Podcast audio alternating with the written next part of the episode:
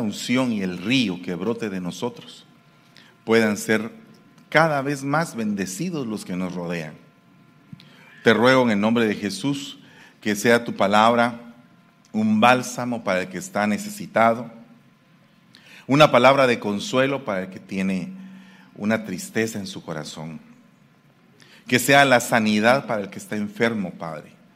Te rogamos en el nombre de Jesús que venga una unción apostólica, profética, evangelística, pastoral y magistral.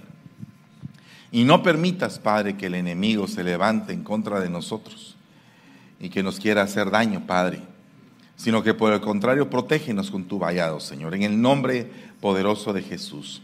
Gracias te damos, Señor. Amén y amén. Denle un fuerte aplauso al Rey de la Gloria. Pueden pasar a sentarse. Les ruego que si me pueden traer un poquito de agua, se los voy a agradecer bastante. Gracias. No, normalmente no pido agua, pero fíjese que hoy sí necesito un poquito de agua para que usted se dé cuenta que a veces se necesita. Bueno, el tema del día de hoy se llama eh, los últimos procesos de integración. Y se trata básicamente de que en el final del recorrido de la iglesia, pues necesitamos integrarnos, no podemos estar separados. Porque si nosotros estamos pegados a la vid, porque él, dice, él mismo dice, separados de mí, nada podéis hacer.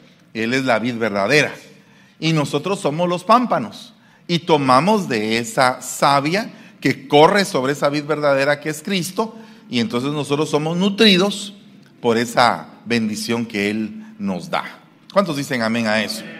Pero hay un punto, aquí hay un punto bien delicado, que si estás separado de la vid no recibes la savia. Entonces nosotros tenemos que pedirle al Señor misericordia para estar unidos. Fíjese que la clave del día de hoy es la unidad. Pero muchas veces uno se une con quien no debe o con propósitos que no son buenos. Por ejemplo, les decía hoy en la mañana que una pandilla pues se mantiene unida, pero para propósitos nefastos. Entonces no siempre el propósito por el cual se promulga una unidad es bueno. De hecho, digamos, eh, en este último recorrido de la iglesia está apareciendo un movimiento que le dicen coexistencia. Y la coexistencia no es nada más que las diferentes religiones unidas. Pero el problema es que los une. ¿Verdad? ¿Por qué están unidos? ¿Por qué eh, motivo, intención permanece unida una persona a otra?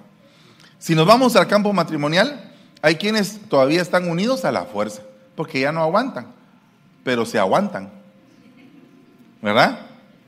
Entonces ahí hay un problema, porque estos están unidos, pero ahí van caminando juntos porque no les queda de otra. Fíjense que en una ocasión le dije a una persona, bueno, y si tanto te va mal y todo el asunto, ¿por qué no te divorcias? Porque si me divorcio, hermano, pierdo más que estar junto. Me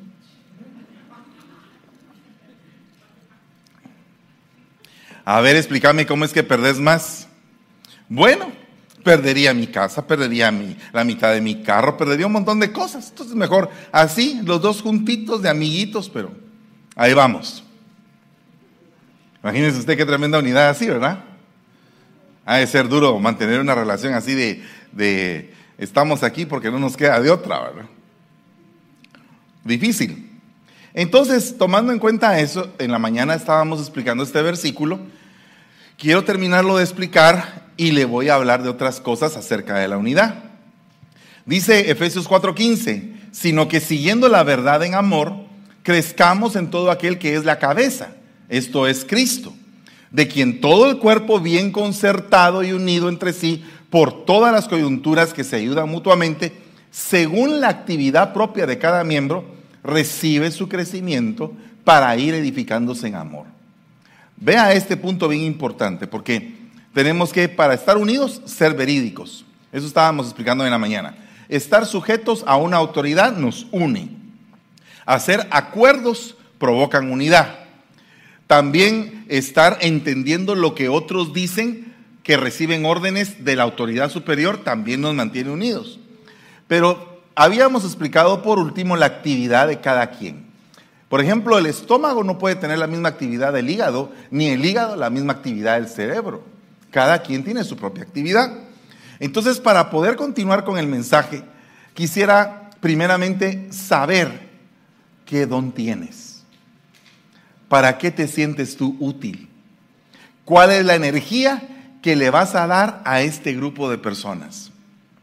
Por ejemplo, ya hay algunos que están como que bien identificados. Ay, esa hermana, ¿cómo es de sonriente? Cada vez que hablamos con ella nos ponemos muy contentos. Entonces esa hermana lo que, lo que provoca es alegría. Ay, mire hermano, fíjese que esa, esa, hermana que está ahí, esa hermana cómo es de pacífica, nunca pelea, siempre está de acuerdo con todo. Mira cómo es de mansita, bien tranquila. Ok, esa es la hermana que provee paz. Y ese hermano que está ahí, ala, mire hermano, ese cómo tiene de billete, fíjese usted. Ese nos saca de apuros a todos. Ah, ese es el que tiene el don de la liberalidad. Aunque usted no lo, no lo vea de esa manera, eh, para eso sirven los dones en la iglesia. Hay uno que tiene el don de presidir, otro que tiene el don de enseñanza, otro que tiene el don de dar. Dios lo prospera y lo prospera. Yo conozco hermanos que incluso dicen, mire hermano, fíjese que yo soy prosperado y por eso me permito prosperar a otros, a ponerlos a trabajar, a que también participen de las bendiciones que yo tengo y comparte sus bendiciones. Tiene el don de la liberalidad. ¿Verdad? Ahí está el don de profecía, el don de lenguas, el don de discernimiento de espíritus y cada quien aporta su don.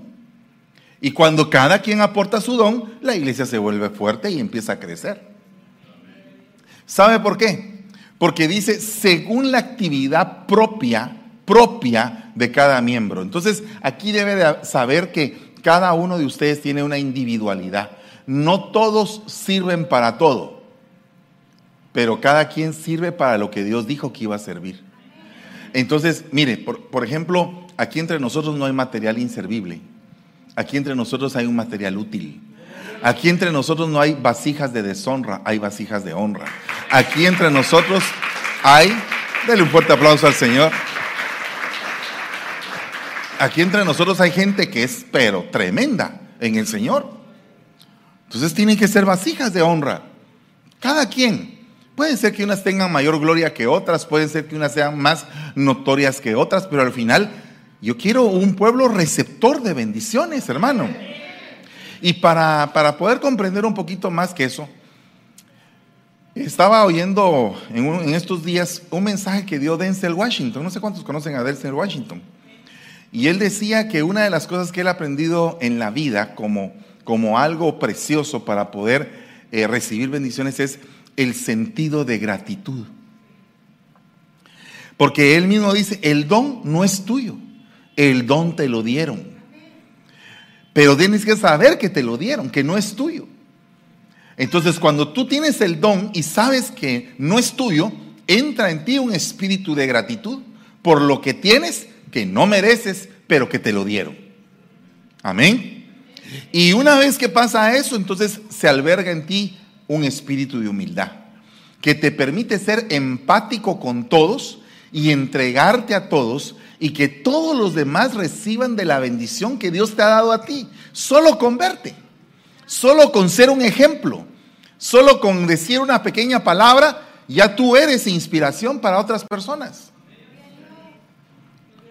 Porque mira hermano, yo no creo que en esta iglesia si alguien entra con un carro nuevo, último modelo, todos los demás estén ahí como que envidiosos. Al contrario, llegaríamos con el hermano y le diríamos, qué bueno hermano que te sucedió esto.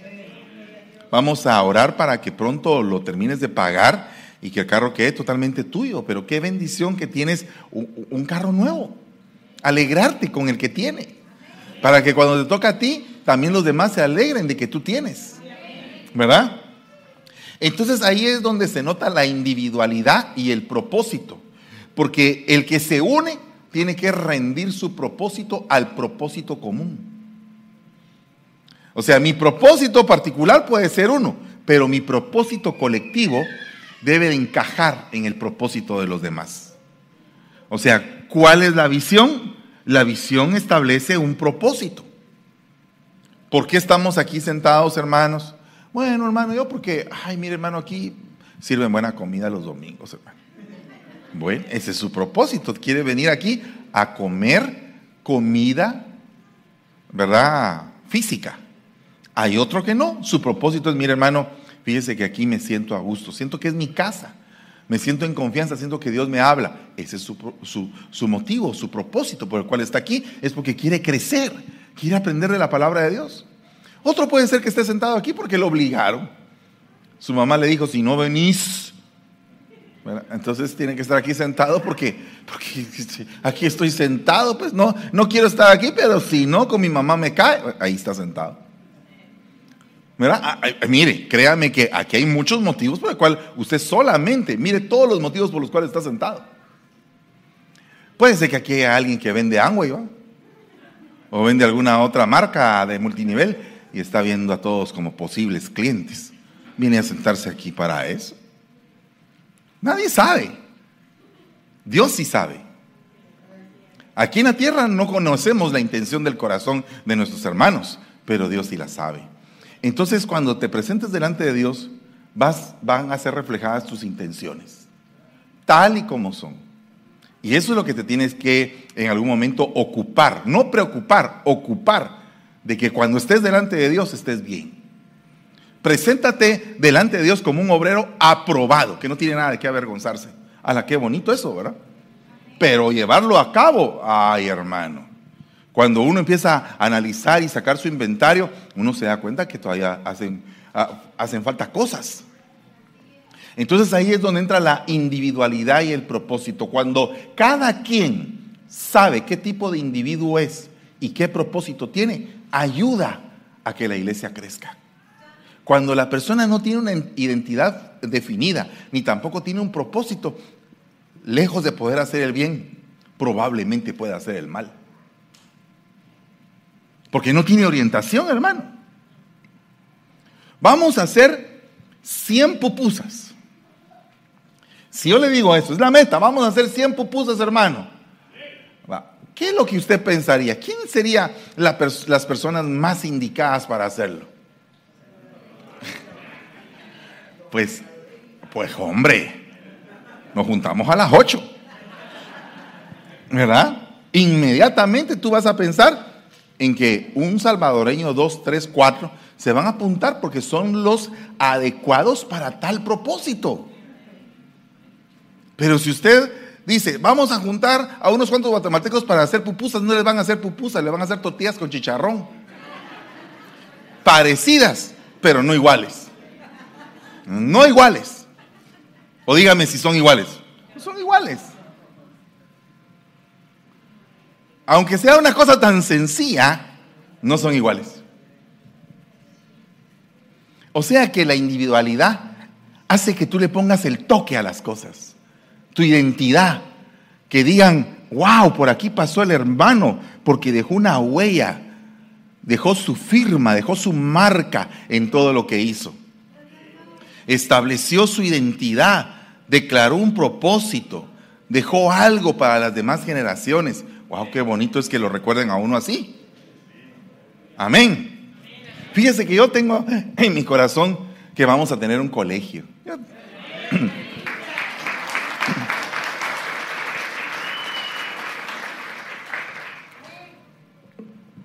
El otro año, para el próximo ciclo escolar, yo quiero tener un colegio. Si vamos a tener primero, de Dios, un templo grande, ni modo que todo el tiempo va a estar desocupado el templo. Le quiero poner eh, canchas de básquetbol para que ustedes en las tardes jueguen básquetbol los que no juegan fútbol. ¿Verdad? Una buena cafetería. ¿Qué más? Una cancha de fútbol no cabe, pero la de papi fútbol probablemente quepa. Pero tenemos que hacer, hacernos parte de poder establecer nuestra identidad en el lugar donde estamos pasando. Que digan, ahí pasó el hermano tal y dejó una buena huella en esta iglesia y por eso la iglesia creció, se expandió, porque el hermano, el hermano, el hermano obedecieron y no fueron en algún momento negativos ante la visión celestial. Amén. Bueno, esa es identidad y propósito, pero de ahí sigue edificación. Porque la edificación no puede ser en odio, ni en envidia, ni en celos, ni en rencor, ni en venganza. La edificación debe de hacerse en amor. Amaos los unos a los otros. Amaos, no odiaos. ¿Verdad? Había uno que se llamaba Osama, pero ese nos odia. Que no, ¿Verdad? Amados. ¿Puedes tú amar a, tu hermano, a tu semejante? Así, con honestidad, con santidad. Por eso es que hay una regla de amor en la Biblia para uno de pastor. A las hermanas más grandes, ámalas como que fueran madres tuyas. A las hermanas que son de tu misma edad, como hermanas. Y a las más jovencitas, como hijas. Para que no se confunda las cosas y que la gente esté pensando cosas de cabeza. Cada, cada cosa en su lugar. Eso nos va a traer bendición. ¿Cuántos dicen todavía amén? Entonces, dice que la edificación tienen que estar, tenemos que estar sumergidos en amor. El que ama, edifica. El que ama, mire, Jacob amaba a Raquel y le fueron pocos siete años de trabajo por el amor que tenía. Cuando una persona tiene amor, trabaja, se esfuerza, se ilusiona, ¿o no? Mire, fíjese que en el colegio, a mí me pasó que cuando yo estaba de pastor del colegio llegó una mamá y entonces me dijo, mire hermano, fíjese, mire hermano pastor, fíjese que tengo un gran problema. ¿Qué te pasó hermana? Fíjese que a mi hija le agarró el síndrome de la gata loca, me dijo. ¿Y eso qué es? Le dije yo. Fíjese que nosotros vivimos en un lado de la calle y del otro lado de la calle hay una casa donde vive un muchacho muy simpático. Pero como nosotros no le damos permiso, ha decidido que se sube de berrinche al techo, fíjese usted. Entonces ella se sube al techo y el otro en el otro techo y la calle los divide y se empiezan ahí.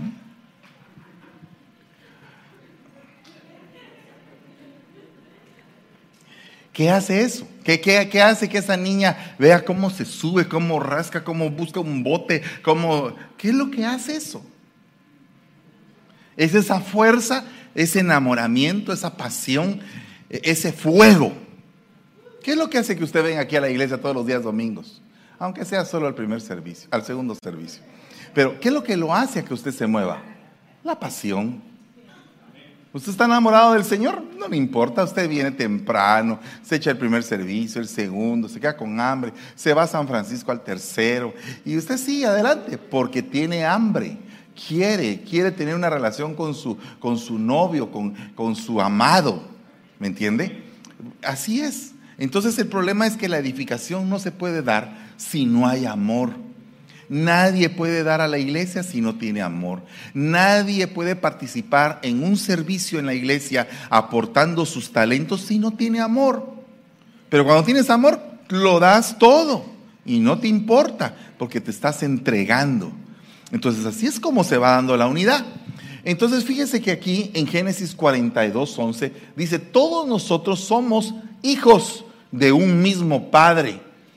¿Cuántos de ustedes son hijos de un mismo padre? Como que no, está muy convencido usted de eso. ¿Quién es tu papá? ¿Vos cuál es tu apellido? ¿Verdad?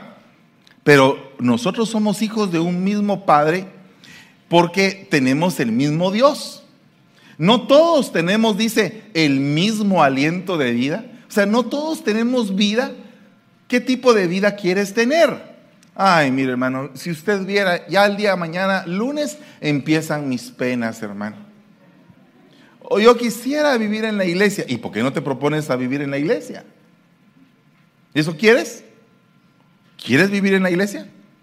Nadie quiere vivir en la iglesia. Ese es el problema de por qué es que los padres vacunan a sus hijos contra el ministerio. ¿Verdad? Porque eh, el hijo tal vez dice, ay, papi, cuando yo sea grande quiero ser como el pastor. Uy, no, mi hijo. ¿Cómo vas a ser como el pastor? Los pastores sufren mucho. Qué mentiroso. Eh, mentiroso, ¿no? No. Yo les decía ayer a los de Gilroy, ¿acaso no sufre aquel hombre que carga un quintal de leña en la espalda y que va subiendo una montaña para ir a vender la leña que acaba de cortar? ¿No sufre una persona que está haciendo mil o dos mil tacos diarios y quemándose las manos? ¿No sufre un neurólogo al estar 12 horas parado operando un cerebro? Pero el punto no es que tú sufras o que no, sino que lo que estás haciendo hazlo con el fuego de Dios. Y cuando tú lo haces con el fuego de Dios, ¿qué te importa cuánto pueda doler? No te duele, simplemente no te duele porque lo estás haciendo con amor. Entonces cuando, cuando su hijo le diga, papi, quiero ser pastor, aleluya, dile, gloria a Dios que quiere ser pastor. La bendición de trabajar para el Señor. Le agradezco a mi madre que en algún momento me dijo, mi hijo, yo soy una mujer bendita, porque tú estás sirviéndole a Dios. Peor sería que estuvieras de vago en la calle. Entonces debes de darle gracias al, Señor porque tus hijos quieran venir a la iglesia. Tú no sabes si son ministros en potencia a las naciones, ¿verdad? Eh, que va a sufrir, puede sufrir, pero en cualquier trabajo que tenga va a sufrir también. Así que eso no es nada, nada diferente. Todo es cuestión de que tú quieras realmente, eh, pues que tu vientre sea bendito, que tus lomos sean benditos y que tus hijos vayan a servir al Señor a las naciones. Usted no sabe la necesidad que hay en las naciones. Usted no sabe que la mitad del mundo habla inglés y sus hijos hablan inglés. Y qué lindo sería establecer un programa de misiones a nivel mundial con pastores que vayan a enseñar esta doctrina a diferentes lugares del mundo. Pero lo que pasa es que estamos muchas veces materializados y no nos damos cuenta de qué es lo que tenemos que hacer ni qué decir. Y por eso es que los hijos se van de las iglesias. Ay, hermano, qué aburrido eso. Ah, estar ahí sentado, pero porque en algún momento todo lo de la iglesia era como obligación y no le encontraban la sazón de sentirse a gusto en la iglesia. Si todos estos chicos que están aquí tienen que sentirse a gusto aquí en la iglesia, tienen que tener un contacto íntimo con el Señor, sentir que tienen vida, aliento de vida. Dios quiere soplar a los jóvenes y que los jóvenes se activen y que les guste estar en la iglesia. Estar en la iglesia es hermoso. Crecer con amigos que, que primeramente Dios, al igual que tú, quieren hacer algo bueno, no quieren hacer algo malo tener propósitos en la vida, ir a un viaje misionero, ir a evangelizar, aprender otras culturas, otras naciones, otras costumbres, en una manera santa, en una manera santa. Tener propósito, eso es tener aliento de vida. Todos van al mismo lugar. Por si tú no sabes, allá en Guatemala el cementerio queda en la 20 calle. Y entonces, cuando le decían, ya me voy a morir, todos decían, ah, ya voy a ir a dar a la 20 calle, decían. ¿Verdad? Bueno, pues todos vamos a ir a dar al mismo lugar, excepto si somos arrebatados. De lo contrario, vamos a pasar por ese periodo. Entonces tenemos que saber que algún día se va a terminar nuestra oportunidad de vida. ¿Qué hiciste cuando llegue ese momento? ¿Cuáles van a ser las cuentas que le vas a presentar al Señor? ¿Cómo te realizaste como ser humano? ¿Qué dejaste aquí? Son preguntas que nos debemos de hacer todo el tiempo. Cuando llegó el día de Pentecostés estaban todos juntos en un mismo lugar, en la misma ciudad y con la misma gente. Mire pues, se recuerdan ustedes todavía de algunas cosas, hay que reprenderlas. Pero mire, es importante que todos estaban ahí reunidos, con un propósito, estaban reunidos para orar. Entonces, cuando nosotros queremos hacer temblar a las potestades, es cuando un pueblo se une para orar. Cuando estamos todos comprometidos en que tenemos que presentar nuestra causa delante del Señor para que Él opere. Y dice acá, pues por un mismo espíritu todos fuimos bautizados en un solo cuerpo ya sea judíos y griegos, todos en un mismo espíritu. Ya el Señor derribó la muralla, ya no es el Dios de los judíos, es el Dios de todo aquel que en Él cree. Amén. Entonces, cuando tú crees en el Señor, tu vida tiene que quedar transformada. Yo por lo menos puedo decir que a través del tiempo mi vida ha ido siendo transformada. Y cada vez yo me deleito más en las bendiciones del Señor. ¿Verdad? El día de ayer venía de la ciudad de Los Ángeles de un retiro bien grande, hermoso, pero decidí irme por tierra y regresar por tierra. Porque fíjese que cuando uno va por tierra, uno puede pensar, meditar más que en el avión, ¿verdad? Porque eso de las migraciones y todo, entonces uno va manejando y pensando. A veces uno puede hacer alguna llamada por teléfono y meditar sobre los sueños que tienes. Es bonito. Pues de regreso eh, íbamos a ir a una ciudad, pero no, la hermana no le dieron la iglesia. Entonces dije, me voy a regresar a la casa. Pero me puse a pensar, en lugar de regresarme a la casa, voy a visitar dos iglesias más.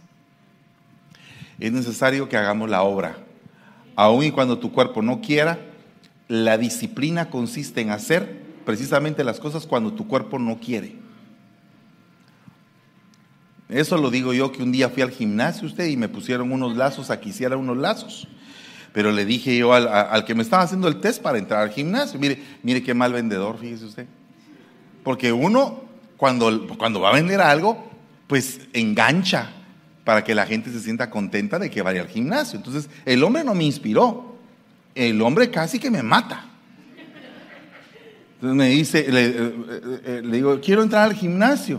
Ah, bueno, pues tienes que venir aquí a un, a un test, a un recorrido por el gimnasio, que aquí que haya. El cuate era así, y yo así, ¿verdad?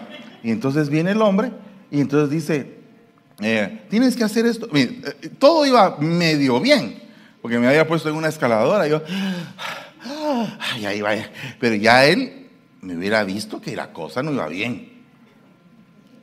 Pero todavía así como para rematar, me pone unos lazos del marinero. Ahora tienes que hacer esto. Me, ah, sigue adelante, sigue adelante, sigue, sigue adelante, sigue.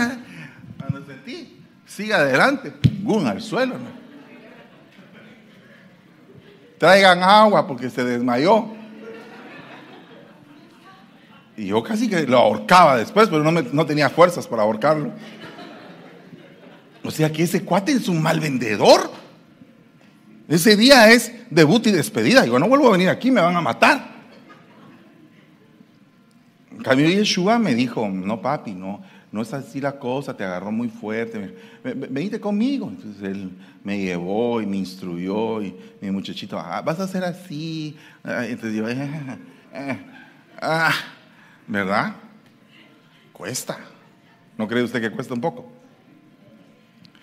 Pues lo que cuesta uno lo valora, hermano. Yo he llegado a pensar que algún día cuando agarre músculo voy a valorar que tengo músculo y no me van a dar ganas de comer. Pero mientras, mientras que no llega ese día, todavía voy a seguir comiendo. Entonces, mire, pues, pero es que usted me está quitando como que la, la guianza. Mire, pues, os ruego, hermanos, por el nombre de nuestro Señor Jesucristo, que todos os pongáis de acuerdo. Hasta como es de difícil eso a veces, ¿verdad? Que no haya divisiones entre ustedes sino que estéis enteramente unidos en un mismo sentir. Hazla, pero mira hermano, el sentir, solo el sentir. ¿Qué siente usted ahorita? Siento sueño, hermano. Mire, siento un sueño tan rico que, ah, hermano, delicioso. Usted, mire, cuando usted habla, como habla así, tranquilito, lo duerme a uno. Por eso es que, puro Valium, hermano. Eh, usted es un anestésico cuando habla. Ay, hermano no me está, no me está ayudando, hermano. Pero mire, hay otros que no están así. Hay otros que sienten un gran calor a pesar que está el aire. Y están ahí. ¡Qué calor! Hay otros que sienten frío. Y estamos en el mismo lugar y no somos del mismo sentir. ¿O no? ¿Verdad que sí? Hay unos que están con un gran calor y otros están con un gran frío. ¿Usted nunca le ha pasado que a veces está al lado de su pareja y su pareja tiene un gran calor que hasta así y uno está con, el frío? ¿Verdad? Fíjense que hay ciertas edades cuando, cuando pasa eso. ¿Verdad? Hay ciertas edades cuando pasa eso. Entonces, entonces viene la pareja y pone el, aire acondicionado así hasta el tope, ¿verdad? 60 grados, como que somos pingüinos. ¿verdad? y la pareja está pero con un calor enorme. Pasa eso algunas veces. Solo imagínese el sentir, solo el sentir. El sentir de un guatemalteco, el sentir de un mexicano, el sentir de un salvadoreño, de un hondureño, son diferentes sentires. Solo para el comer sienten diferente. Un día me dijeron a mí, eh, eh, yo soy guatemalteco de la capital, pero pero los de Occidente, de donde es mi familia, comen chile y comen bastante, ¿verdad? Y ellos tienen curtida la lengua y todo, pero cuando yo vine aquí a San Francisco, me dice, ándele, mi hermano, le preparé ahí una sus, uh, sus fajitas, hermano, me dijo una hermana, ¿verdad? Tan chula la hermana, ella con buena intención. Vaya, hermana, ¿y le echaste chile, hermana? Eh, pues no, bastantito, hermano, ahí un poquito, nada más. Y yo que me echo el bocado así, las orejas como de Dumbo, hermano. Yo casi que salía volando, hermano. le había echado un chile color amarillo, que le dicen chile habanero, hermano. De una vez aquel máster ahí y todo. Lengua de dragón de una vez, hermano. Que el Señor reprenda al enemigo. Una cosa tremenda, hermano. Y ellos se comían la tortilla como que nada. No sentían nada. Estaban curtidos. Su sentir estaba, en ese sentido, bien bien eh, adaptado a ese tipo de circunstancias, mientras que mi sentir no era ese. Entonces, ¿cómo nos unimos en un solo sentir, hermano? Dios mío, tu sentir igual que el mío y todos los sentires aquí en la iglesia. ¿Verdad? Alguien dice, ay hermano, yo en esa iglesia no me gusta porque esa iglesia muchos problemas, pero si los problemáticos somos nosotros, hermano. El Señor no es el problema, nosotros somos el problema. Entonces tenemos que entenderlo.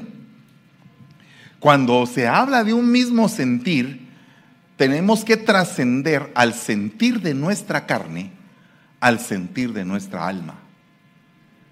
Y que el sentir sea un sentir espiritual, que es donde todos nos debemos de unir por la sangre de Cristo. Porque cuando tengamos ese sentir, ese sentir espiritual, el del alma y el de la carne van a pasar a un segundo y tercer plano. Y entonces vamos a forjar un grupo bien sólido de gente, donde todos estemos comprometidos en la búsqueda del Señor. Cuando, cuando el escriba Esdras se puso a leer la, la santa palabra del Señor, ellos tenían años de no oírla. Cuando ellos empezaron a oír lo que la palabra de Dios decía, se pusieron a llorar todos. Y, tenían un sentir de arrepentimiento, hermano. Es bueno que la iglesia tenga el sentir del arrepentimiento y cambiar su manera de vivir y de pensar. Porque Dios te quiere prosperar. Dios te quiere prosperar. Y entonces como te quiere prosperar y te quiere bendecir, es necesario que para que eso suceda, venga de parte de ti un arrepentimiento de lo que está mal. Cuando viene ese arrepentimiento, entonces tú entras en una dimensión diferente. ¿Cuántos quieren el sentir espiritual, hermanos? Mire pues, el sentir espiritual. Finalmente, seamos de un mismo sentir, del sentir espiritual. Compasivos, amándoos fraternalmente, misericordiosos, amigables no devolviendo mal por mal, ni maldición por maldición, sino por el contrario, bendiciendo, bendiciendo. Puedes tú por un momento bendecir al que tienes a la par, decirle que Dios te bendiga. Me alegra mucho que seas bendito en todo lo que hagas, en todo lo que emprendas. A mí me super gusta esa, esa bendición cuando dice que el Señor te bendiga y te guarde. Que el Señor haga resplandecer su rostro sobre ti y tenga de ti misericordia. Que el Señor alce sobre ti su rostro y te dé paz. Ah, eh, eh, es, eh, mire, por favor, reciba eso en el nombre de Jesús. Mire, sé que está pasando por un problema. No todos, pero algunos. Pero los que están pasando por un problema, puedes pararte hoy y decir, quiero recibir paz. Puedes ponerte de pie y decir, quiero, los que tienen problema, un problema así serio, decir, quiero recibir paz en este momento sobre ese problema. ¿Qué es lo que significa? Por favor, un pianista, mijito, por favor, lindo.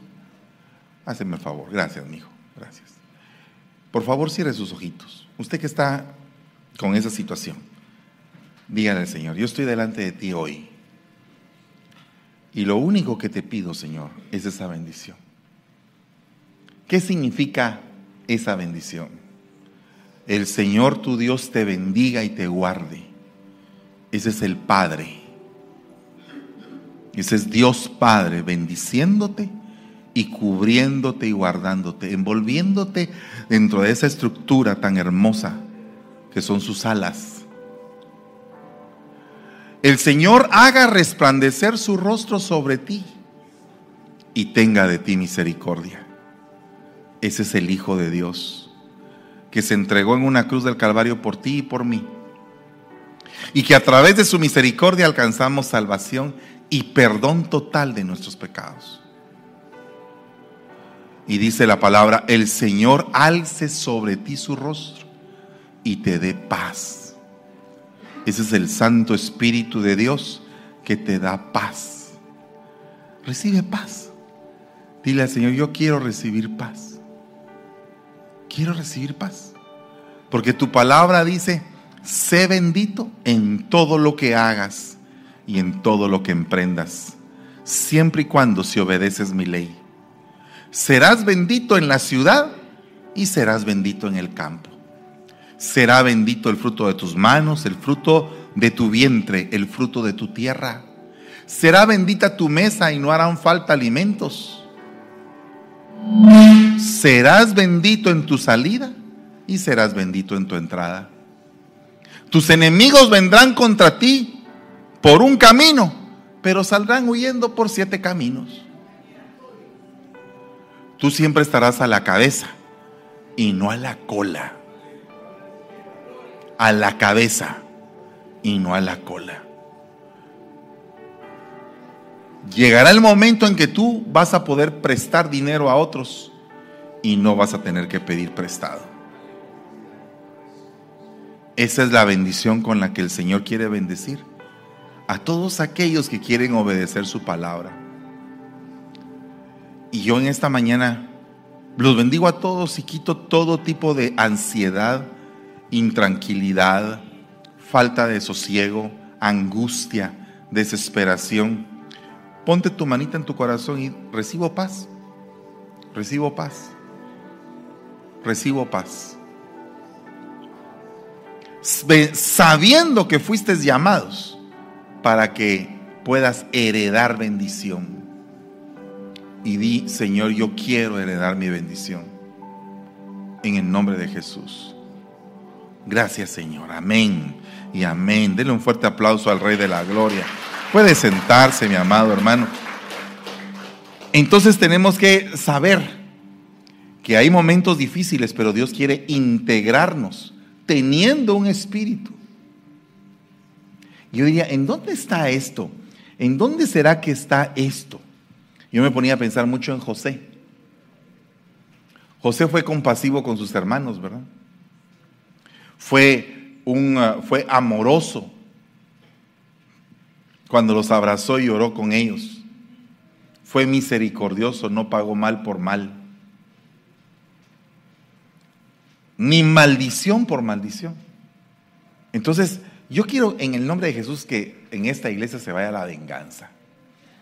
Si tú en algún momento estabas pensando, Ay, esto me lo va a pagar, deja eso.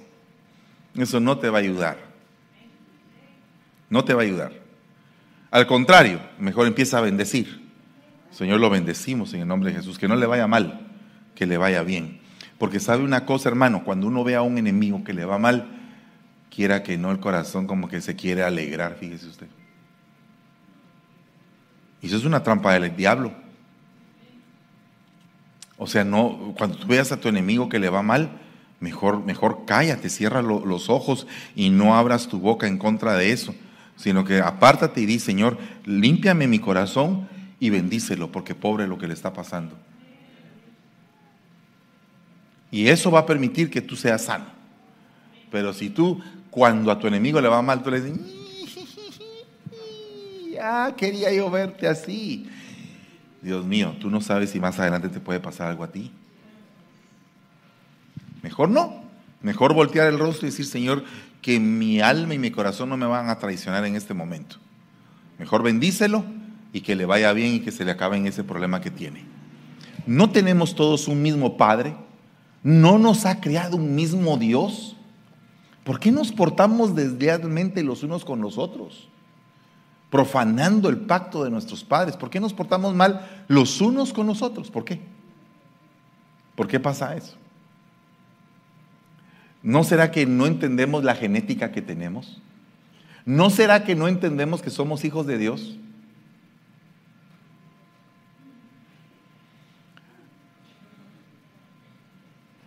Imagínese usted que va una pareja así con el pastor. Nos queremos casar. Y uno les dice, pero miren mis hijos, parece que hay muchas diferencias. Tú eres jirafa, ella es hipopótamo.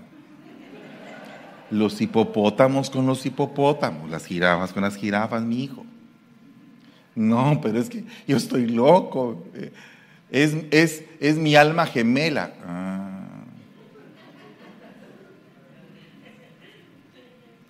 ¿Sabe por qué pasa eso? Mire, eh, eh, pero mire, eh, perdóneme, usted vio Madagascar, ¿verdad?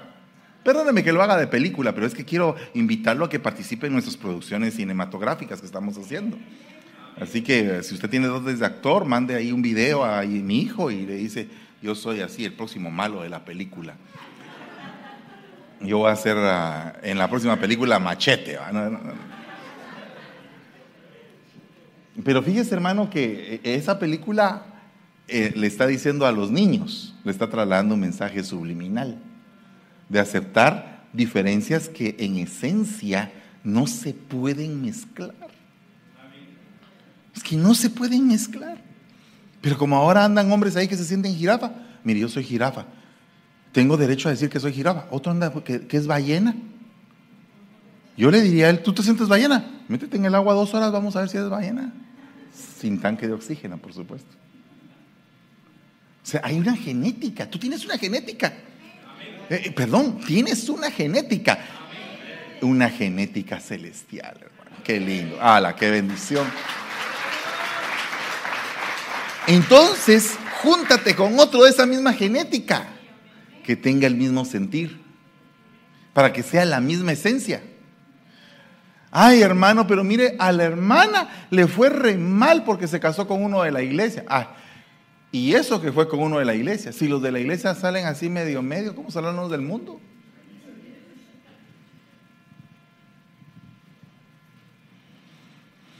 Así que cuidado con las diferencias. ¿Entendió la parábola, verdad? Esa no es parábola, más directa no puede ser.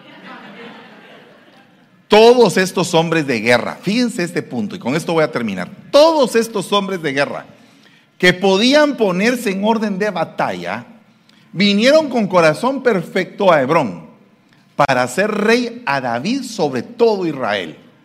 También todos los demás de Israel eran de un mismo parecer, de un mismo parecer para ser rey a David. Cuando dicen de un corazón perfecto, esa palabra es de un corazón shalem. Así se dice esa palabra perfecto, se dice en hebreo shalem, de donde viene la palabra shalom. O como dirían los salvadoreños, shalom usted. No, no, no, shalom. Amén. Ok, entonces aquí hay un punto bien tremendo. Porque esa palabra shalem, ese corazón, es un corazón completo, es un corazón amigable, acabado. No acabado de que se está muriendo el hombre, sino que terminado, perfecto, bien trabajado. Un corazón bien trabajado un corazón cabal, una persona que ha llegado al colmo. El colmo no siempre es algo malo. El colmo puede ser el, cum laude, por ejemplo, es un colmo, en el, en el cual una persona recibe los máximos honores por ser un buen estudiante. Amén. Entonces, acá, en ese sentido, es un corazón bien, bien terminado, es un corazón de aquellos hermanos que dicen, uno, ala, este hermano cada vez que me acerco yo con él, es un corazón trabajado el que tiene se puede aprender mucho de él.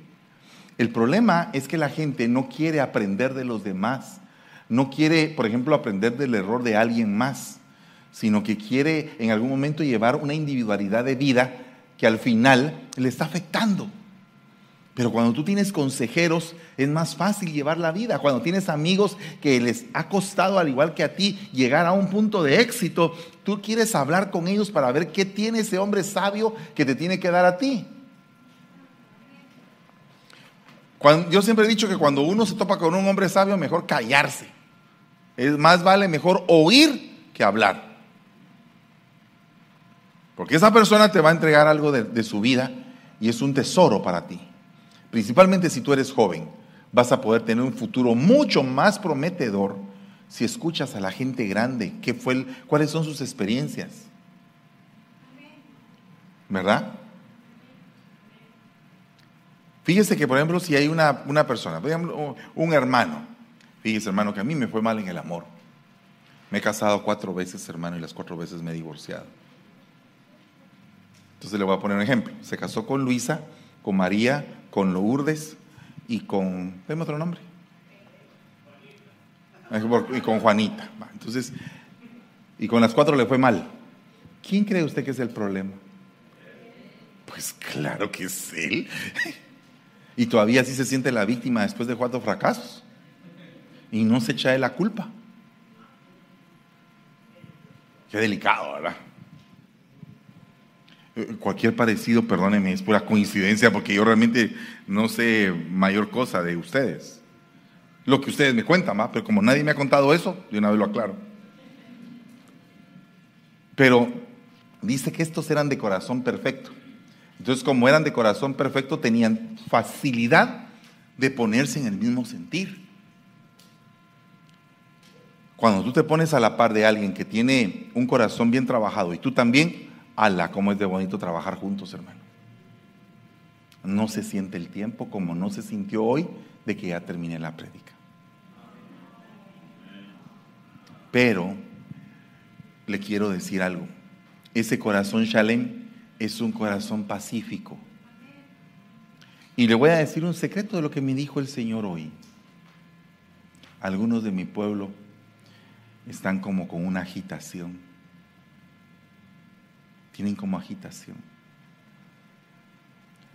E-, esa agitación puede ser una opresión de parte del enemigo.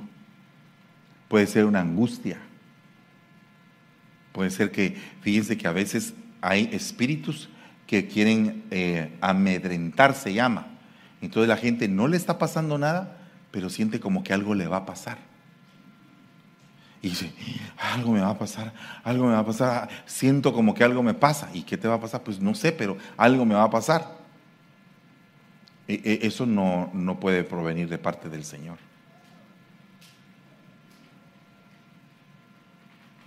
Ahí, pero si el Señor lo inquieta a uno y lo pone, te lo dice. ¿Qué va a pasar? Van a venir siete años de vacas flacas siete años de vacas gordas, prepárate en las vacas gordas para venir las vacas flacas. Voy a sacar a mi pueblo con brazo fuerte, el faraón se va a poner duro y yo voy a endurecer más su corazón para que los deje ir con todo y todo lo que tienen que llevarse. Entonces el Señor te va a decir, no, no va a andar como que tengo un presentimiento, hermano. ¿Qué es lo que sientes? Siento que me va a caer un ladrillo en la cabeza. No puede ser, no están lloviendo ladrillos. ¿Me entiende el punto? O sea, lo que quiero decirle es, tiene que quitarse toda aflicción. Así que si usted tiene una opresión en su corazón, venga para acá hoy. Vamos a, usted va a ser sanado o sanada en el nombre de Jesús. Y si no la tiene, pues alabado sea Dios. Pero si la tiene, venga. Y dígale, Señor, yo quiero ser sanado hoy de eso. No puedo estar angustiado ni tampoco puedo permitirle al enemigo que me esté angustiando. Y preséntese delante del Señor. Si usted desea ponerse de rodillas, puede hacerlo, pero busque hoy quitarse toda aflicción. Quitarse toda aflicción.